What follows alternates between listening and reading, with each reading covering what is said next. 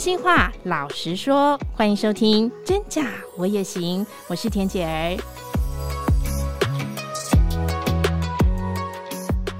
这里是都会女子的嘉兴天地。今天呢，要跟我们来聊青春的来宾是谁呢？我们先来听听他的声音。我歌唱，我飞翔在云中，在海上。我歌唱，我飞翔，风在好，水在涨。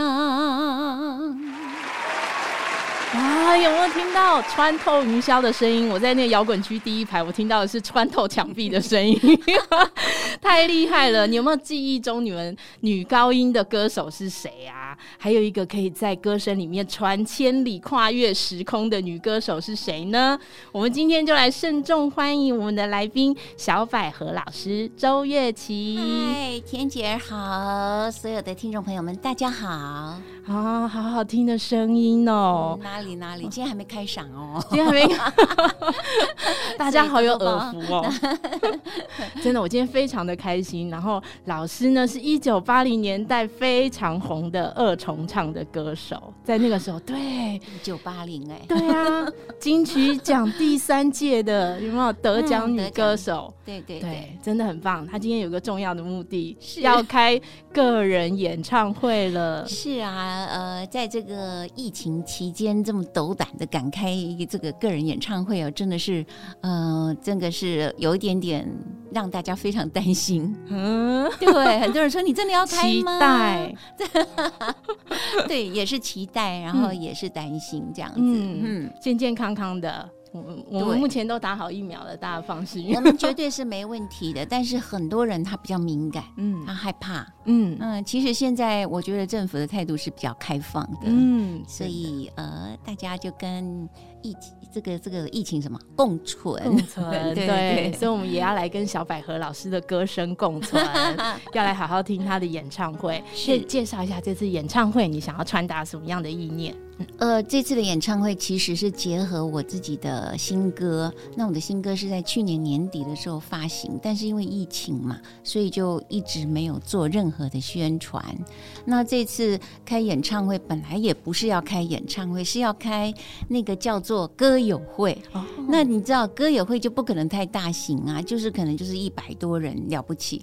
可是找不到很适合的场地，后来就只好再往大一点的场地找，就找到了中友国光厅，这个大概可以容纳七八百个吧。哦、那既然是七八百，虽然也不大，但是它也没有很小，所以呢，干脆就来做演唱会，就是用演唱会的规格来做了。哦、嗯，听友会结合演唱会，哇，大家好好把握机会耶。对，那这个这个专辑叫做《青春终不悔》，所以是就用《青春终不悔》为这个。呃，这个演唱会的主题，对，老师里头有一首新歌，是不是？青春就这样飞去。对对对，我最近常常听到这首歌，真的吗？对，这首歌比较简单哈，就是可能听的会比较容易这个印象朗朗上口。对对对，你那个声音很清亮哎，真的吗？天哪！一个小时的清香，叫写意，两个小时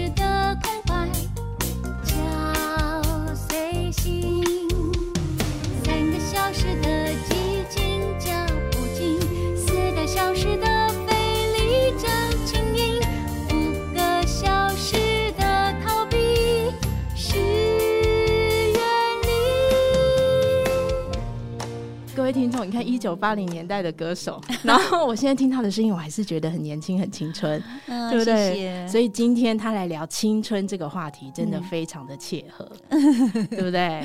呃，对，我们我们都也曾经很青春过，真的。老师现在也很青春哦，老师现在还有在大学在教学生，大学生唱歌，对，对不对？对对对，跟他们在一起，我就觉得，哎。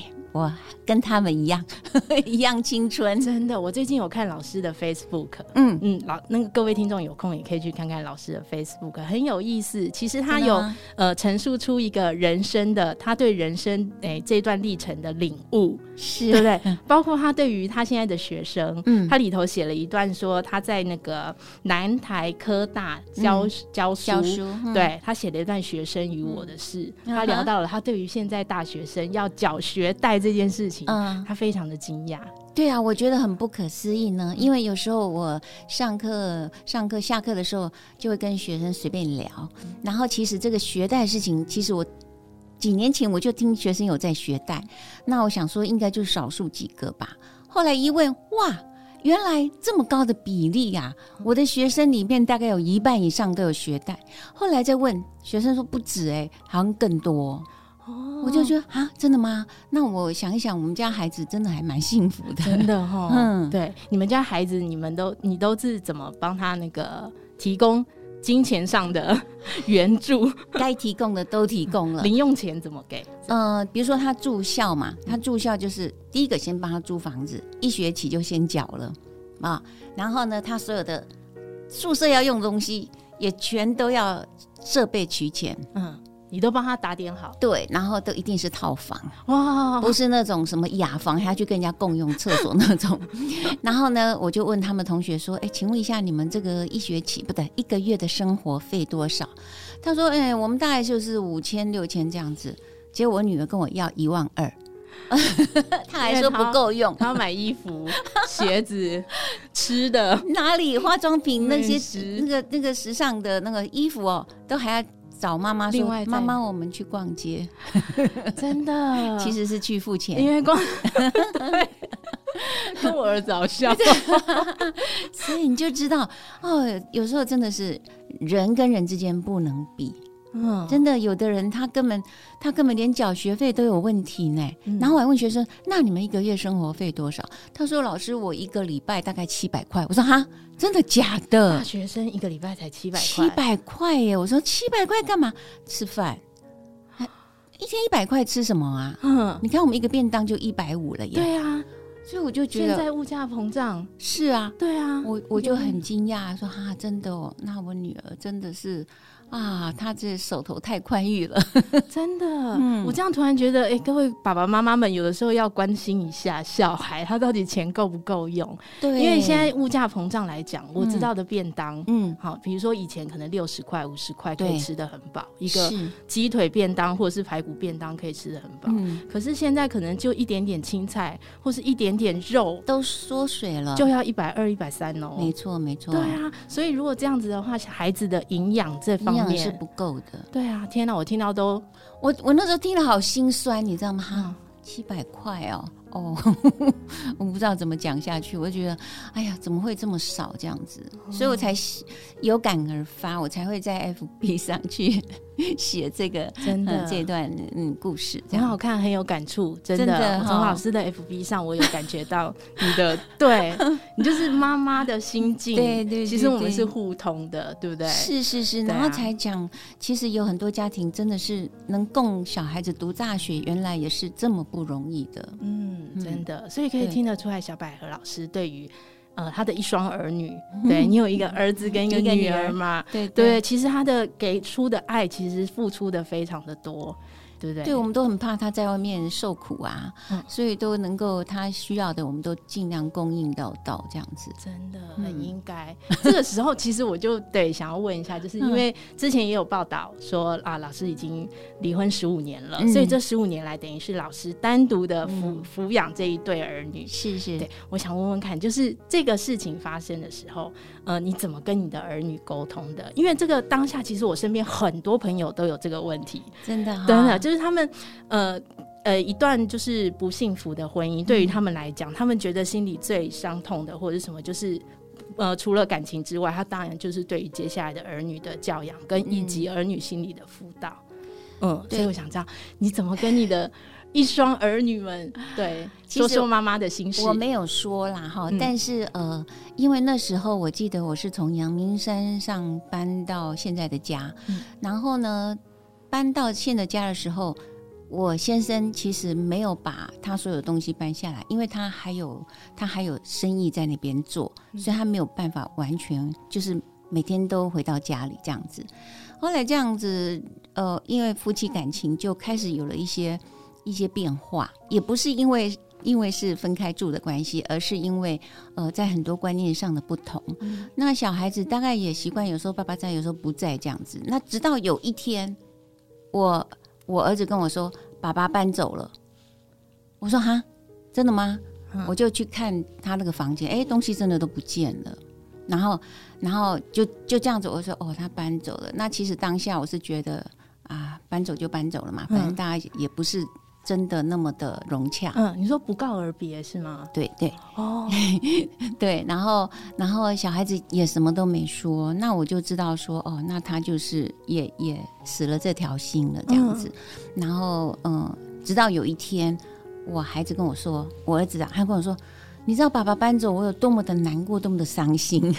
哦，儿子会跟你讲心情。嗯，那因为女儿小，她比较没有感觉。嗯，儿子多大？嗯，那个时候多大？那时候应该是已经到了高中了，但是他爸爸搬走的时候，他他是国国中的时候。哦，对，应该是那个时间，小孩子最需要爸爸的陪伴，陪伴，对不对？因为国中刚好进入那种叛逆叛逆期，对，然后身体的各方面的变化。那我儿子这样跟我讲，我也不知道怎么该跟他讲。我我我我我。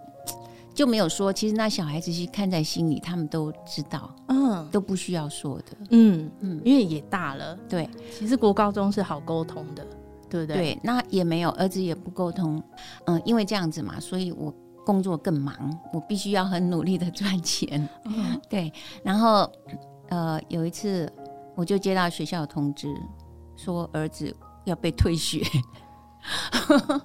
我当时说啊。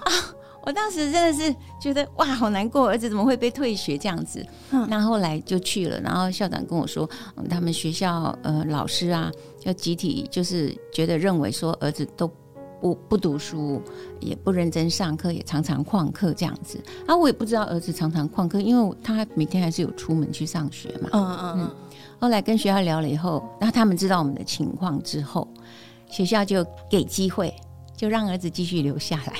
对那个心境，我大概了解。嗯、对，当妈妈的应该 会比较有同理的感觉。对，我我我我觉得有点感触，就是、嗯、对，其实百合老师的故事啊，其实我也是想透过老师的故事告诉大家，嗯、对，就是每个人的过程当中，一定都会有一些挑战。对对，至于这个挑战要怎么去克服以及处理，这真的是个人的智慧。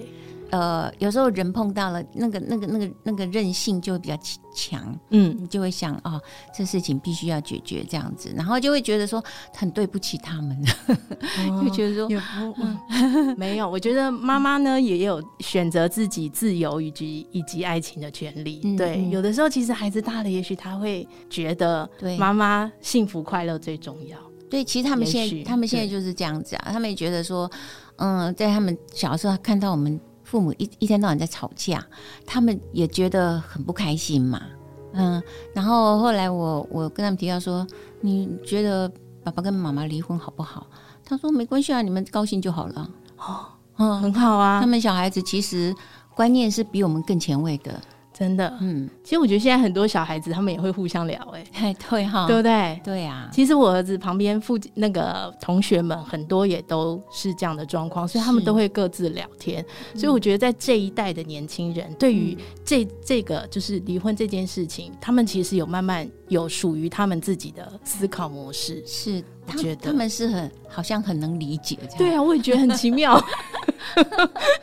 可能看太多了吧？对，因为我有时候也会听儿子讲他们同学，是是是，对，然后但他就是很自然而然的讲，那代表同学会跟同学分享，嗯嗯，对，所以就是同才之间的帮助或者是辅助，也许对他们来说也是一个支持的力量。对，其实那时候我儿子那时候我心想说啊，既然父母这样的不健全的话哈，那我把他送到美国去，因为他在美国出生嘛，可是他死都不去。他就说我我不去，我说为什么？他说我我哈我要跟我的同学在一起，嗯，还有他要陪妈妈。我跟你说他内心深处应该还是想要陪着你的，真的，好想哭，真的，我好像那个 心对心灵对，真的，嗯、我觉得他是想要陪在你身边，嗯、因为。妈妈还是需要他的啦，当然当然。哎，儿子如果有听到这一集，妈妈其实很感动。好贴心啊！准备了这个，让我擦眼泪。对，真的，我觉得我儿子是对我非常的贴心。嗯嗯，女儿呢？女儿就她可能比较没有这样的感受吧，就是她比较小，因为她小儿子有五岁嘛。哦，对，所以他比较没有那么深的感受，这样子。嗯，那当然，他他也是觉得说，嗯，人家有爸爸妈妈。很很健全的双亲啊，他觉得很好，可是他也不会表达太多。我觉得他们慢慢都走过来了啦，也许都自己埋藏在心里面。真的，嗯，有我知道，我想是的，对。但是这个年代就是我刚刚说的，大家有人可以聊，嗯嗯，对不对？有人可以聊。也许他很多同才也都是这样的情形，因为我们台湾离婚率太高，多 我可以讲，我都惊讶，世界知名，对。所以这很正常，对啊。我今天也想透过这个机会让老师说说自己的心事，嗯，对啊，对不对？透过节目也可以，孩子也可以知道妈妈其实心里是很为了孩子，其实他付出很多爱，以及对。其实哈，在我们这个年代人来讲，其实是不太喜欢把这样的私事公开。那那天记者会就被挖挖挖挖就挖出来了，嗯，那挖出来以后，我就想说，那就坦然面对吧。就是其实。周边比较亲密的朋友其实都知道，嗯，那那 常常在有些场合，人就问说：“哎呀，哎，好羡慕你们家庭，呃，这个生活幸福美满什么的。”那时候我都不知道该怎么回答，因为还是很多人呃以为看起来外表我们就是非常美满的家庭这样，现在也很幸福美满啊。因为你有两个懂你的孩子，啊、其实我觉得这很棒啊，就这样想就好了，真的，嗯，很棒。我觉得看到老师的笑容，其实他是幸福的哦。对，我告诉大家，对，虽然谈到儿女，这都是妈妈的心境，嗯，我觉得很棒，分享说出来，然后为了孩子的未来着想。对啊，孩子未来呢，他有想要走演艺圈吗？像妈妈一样吗？没有哎，有没有跟你学唱歌？他们？都没有，都没有。其实我我儿子哈有一个很好的歌喉，尤其是在小学的时候，那老师就发觉他很会唱歌，然后呢就派他去歌唱比赛。那我都没有教过他，从来就没有。他就跟我说：“妈妈，我要办，我要参加歌唱比赛，老师派我去。”我说：“哈，真的吗？”然后他就唱给我听。我说：“我说，那你就去唱就好了。”我也没有很刻意教他，结果。就是稍微稍微跟他指点一下就去比赛了，然后比赛完以后，他好像不得到没有很好的名次，但是有但是没有但还不错。那他他老师跟他讲说，如果你来让老师教，就他的老师有稍微教他一下，他一定可以拿到第一名这样子。他这样跟我讲，嗯啊，因为我我我这个人比较保守，我就觉得。不需要让自己的兴趣，不一定要让小孩子一定要走到这个圈子，因为我觉得演艺圈是一个很不确定的、很不确定的行业。嗯嗯，我我想说女生还可以，可是男生如果走到这个行业的话，会更辛苦。哦，所以他现在当篮球教练，嗯，哦，很棒哎，真的，他的兴趣很棒啊。女儿呢？女儿是做室内设计，对啊。两个都很有前途，也没有，都是他们自己的兴趣。其实女孩子当室内设计师是很辛苦的，因为他们必须要去丈量。嗯，丈量到工地的话，有些工地是很脏乱的。嗯，或者是嗯，他必须要跟工人相处在一起。所以我觉得当设计师，女生当设计师真的很辛苦。哦，真的。那心里有事的时候，记得回家跟妈妈说。千间春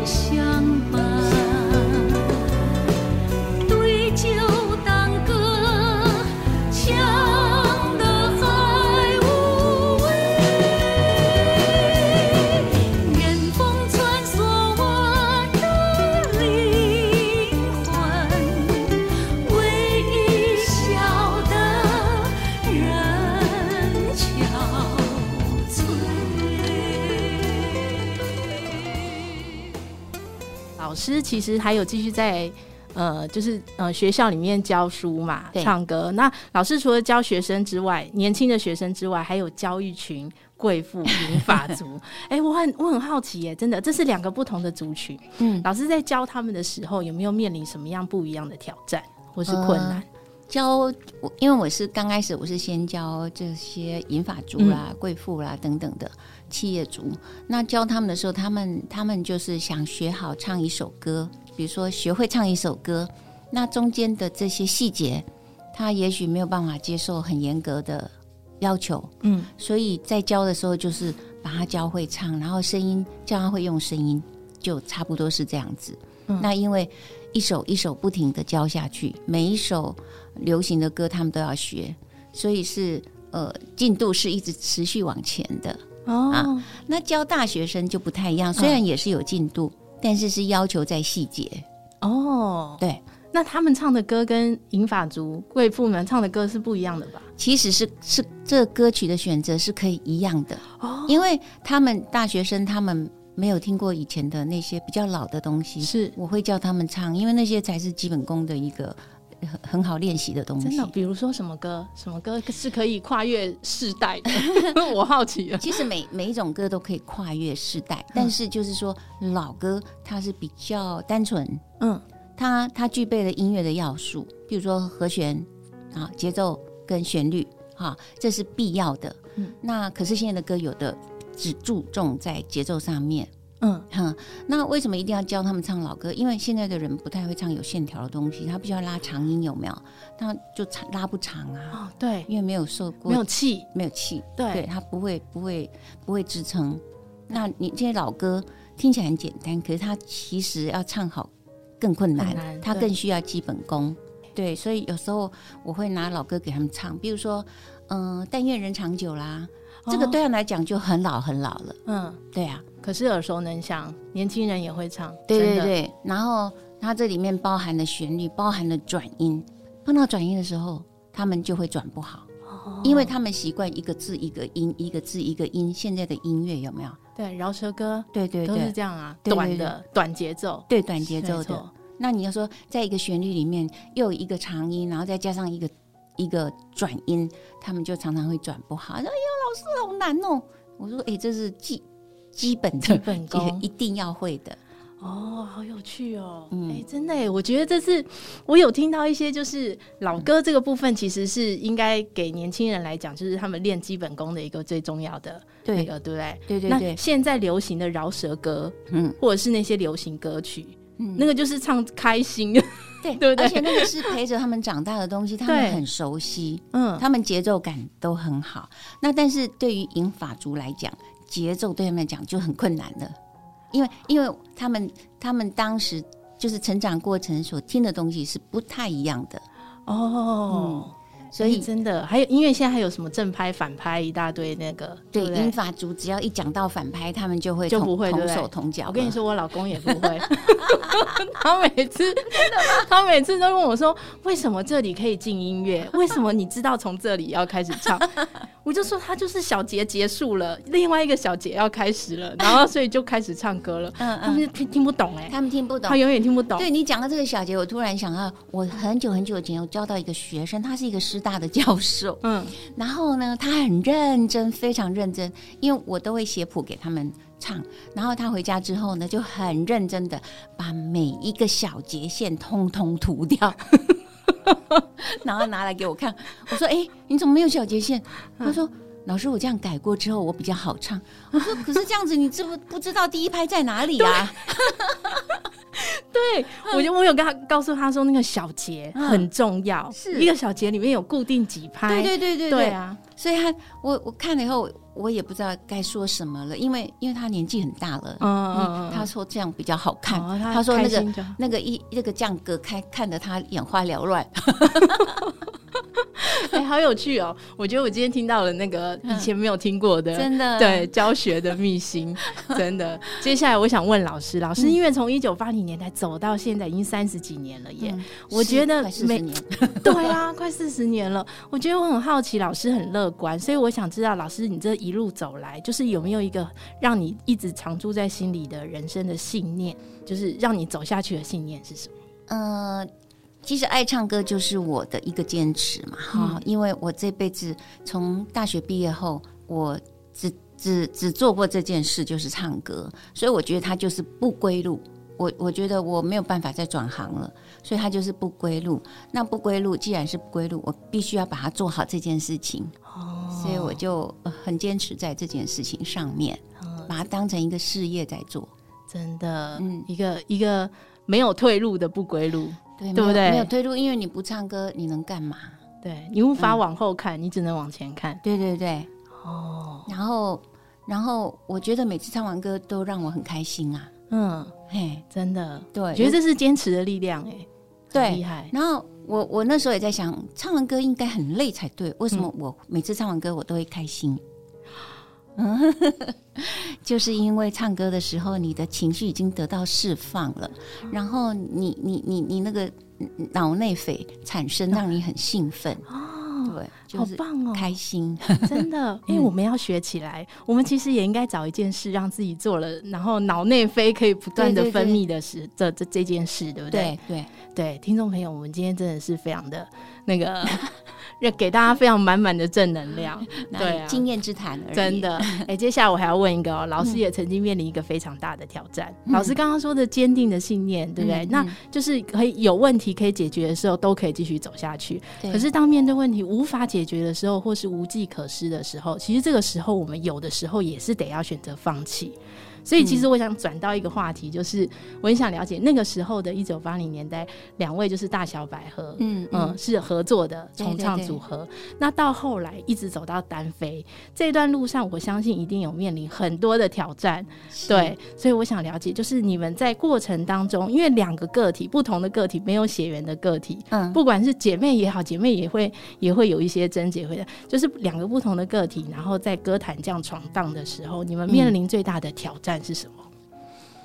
呃，就是两个共识不同的时候，嗯，就是你一个要一个要往前走，一个要往后走，你就在那边拉扯。那我记得，嗯、呃，在我我们单飞之前，我们是有十五年都没有作品的。我觉得这一一给他回顾回去，就觉得哇，这十五年简直是太浪费了。被冷冻吗？还是？呃，也不是，整个演艺圈是在转型的。嗯、比如说，从卡带到 CD 到网络，嗯，那个开始走入网络的时候，CD 已经不再那么像以前说一卖就上百万张的那个年代，有没有？嗯，就觉得说，嗯，是不是应该还要再出作品？我们都不知道。很多人已经开始，尤其是有些人那时候已经往大陆去发展了。然后呢，我们没有去，嗯，不想去。为什么小孩小不想去？哦，放不下，那没有办法。对，因为你、啊、你可能一去大陆，可能就很久才能够回来一趟。对，所以就没有去。嗯、可是那个没有去呢，以为只是短暂的，我们还是会去。嗯、那时候心里想着，可是没想到就去不了了，嗯、因为大家已经在那边把地盘都占满了。等你想去的时候，已经没有了。嗯、而且大陆已经兴起了，他们对台湾歌手已经不再那么的稀罕了。对。所以说，在那个唱片的转型，还有大家有的已经往大陆去发展的，我们却都没有。然后这样一停顿十五年，还在梦想着说哪一家唱片公司可以再看到大小白把他们签下来。嗯嗯，是有是有唱片公司想签我们，可是我觉得那个不是我们该去的公司，因为他给我们听的歌都不是我们该唱的东西，不是我们的风格，所以。第一个，我我我们没有办法接受这种唱片公司，所以就没有去。嗯，那后来我跟大百合说，其实我们不一定要找唱片公司耶，我们自己不能成立唱片公司吗？嗯，我们自己就是唱片公司，自己做不行吗？然后大百合他就去请教大师，大师说，你们如果自己出的话会亏钱。那后来我想想，一定亏钱呐，因为那时候人家已经不买 CD 了，那时候整个都是呃网络了嘛，慢慢在转型，然后很多唱片公司也慢慢的收起来，也不知道要怎么办。嗯嗯，然后就这样过了十五年，我想再这样蹉跎下去，你还唱不唱啊？虽然那时候我们两个哈还是不停的在在接外外面的活动啊、演唱会啊等等的，也没停过。嗯，可是就是没有作品。那没有作品是不是就像一家公司？你就是没有产品可以卖啊？嗯，我那时候的信念是这样子，嗯，所以后来跟大白沟通很久，就每次就是沟通的不良啊，就是没有共识。然后到后来我们要开一个好像是三十年的演唱会，嗯，这个演唱会还是大百合提起来的。那我说好啊，可以啊，我们就来开演唱会吧。可是，在讨论这个演唱会的所有细节的时候啊，就是没有办法呃沟通。大百合他都本来一直就是一个比较。主动，然后比较主导的一个角色嘛，嗯、那他也习惯。可是我我觉得说，有些有些意见，你还是要让我说一下嘛，是不是？嗯，嗯，对。所以我就那时候问他说：“请问你这个，嗯、呃，乐团找谁呀、啊？”他就找谁找谁。我说：“可是那团已经不行啦，要不要换一团啊？”可是他说：“换一团很贵啊。”我说：“不会吧，沟通一下嘛，就是演唱会而已嘛。”啊，然后这个听了。然后再来说要请什么特别来宾啊？嗯，我就说这个特别来宾对我们来讲没有加分呢。嗯，哎，你们两个的对理念不一样，不一样，不一样。然后，那但他会听你的，不听？他其实也不会不听啊，他就是也是会参考啦。那直到后来问他说：“那这个音响啊、灯光啊，这样整个费用是多少？”这样子。因为他那时候想主导这场演唱会，哦，他就一问到钱的事情，他就生气了。他说：“你管那么多干嘛？”啊，就把电话挂了啊。对，所以你们是用电话在沟通的。对对对，然后后来不是当面，不是不是当面，然后就这样子。我想啊，为什么讲到这样子就不高兴？对啊，那就挂掉，那挂掉就挂掉了喽。我那时候心里想，那就算了吧。对，我想说不用再合作了。他说不要唱了啦，他还讲了这句话。哦，你说最后挂电话的时候，他也讲了一句，就不要唱了，嘿，这样子。然后后来没多久啊，就看到电视上的跑马灯，哼，大百合首场个人演唱会，什么？他变那演唱会变成他的他的个人演唱首场演唱会，他单飞是不是？对对对，他就单飞了啦。然后他也在很短的时间做了一张唱片，就同时这样子就单飞了。那。那他在那个时候，我也开始在做我自己的东西，这样子。那那通挂掉的电话到你发现那个跑马灯，这中间多长的时间啊？其实没有很久啊，大概不到半年呢、啊，不到半年的时间。对对，天哪！哎呀，啊，就那通电话之后，我们也就没联系了。哦，那通电话之后就再也没有联，没有联系了。那我我我心里也在有数了嘛，就是他也有数，我也有数，那我就开始筹备我自己的东西了。所以那个时候演唱会日期也都还没有定，嗯，哦，哎、欸，那时候有定哦，有定一个日期要开演唱会啊，后来就变成他的他的个人演唱会，因为筹办一场演唱会起码要要有个。我我觉得，嗯，我觉得起码半年以上，对对对，差不多，对对。所以你刚刚讲半年的时间，它可以变成一个个人演唱会，对对，他就变成，那我就看到跑马灯在跑，我说啊，那就就是 各自单飞了，哦嗯、真的。好，老师乐观以对，我觉得这段时间走过来了，嗯、对不对？对，老老师经历了风风雨雨，然后风光，然后到一直现在要自己开演唱会了。对，你真的自自己自这次是你的那个个人演唱会，这是个人演唱会。其实后来我也开了好几场的个人演唱会，嗯，那也都还还蛮口碑蛮好的。嗯、但是办演唱会其实是一件非常非常就是很多事情呐、啊。就是非常劳心劳力的事情，嗯、所以这中间其实我隔了七年嘛，没有没有在办演唱会，也没在发片，这样真的。嗯，但我觉得老师现在唱出来的歌跟以前的感觉应该又不一样，对不对？嗯，老师的心境上以及对于歌曲的陈述上，一定又不一样。对啊，我想人生经历就是最好的养分，真的，嗯，好可爱哦。其实你知道吗？老师其实到现在看起来还是青春洋溢耶，真的就跟今天的主题一样，非常的切合主题。对，你看他，我们刚聊了从他过去到现在他的青春回忆里面，嗯，对不对？其实有好，然后也有一些辛酸苦楚，然后包括跟与孩子之间的感情，其实我觉得非常的感人、感动。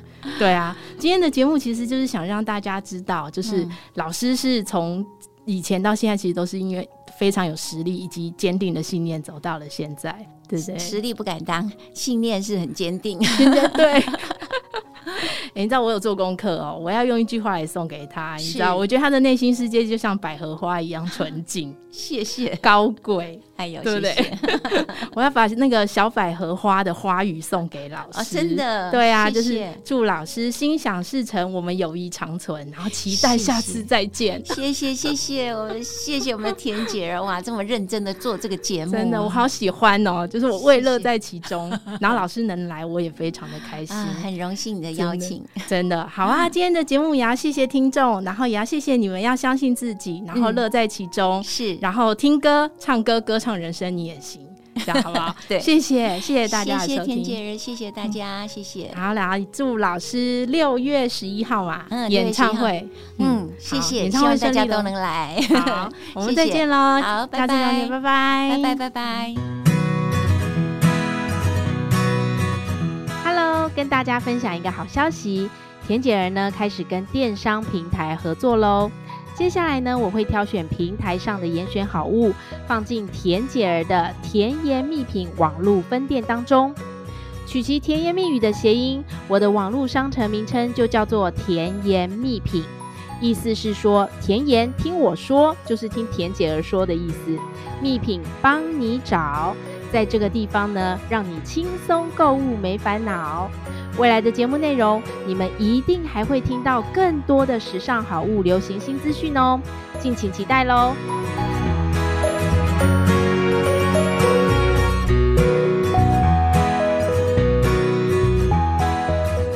真假我也行。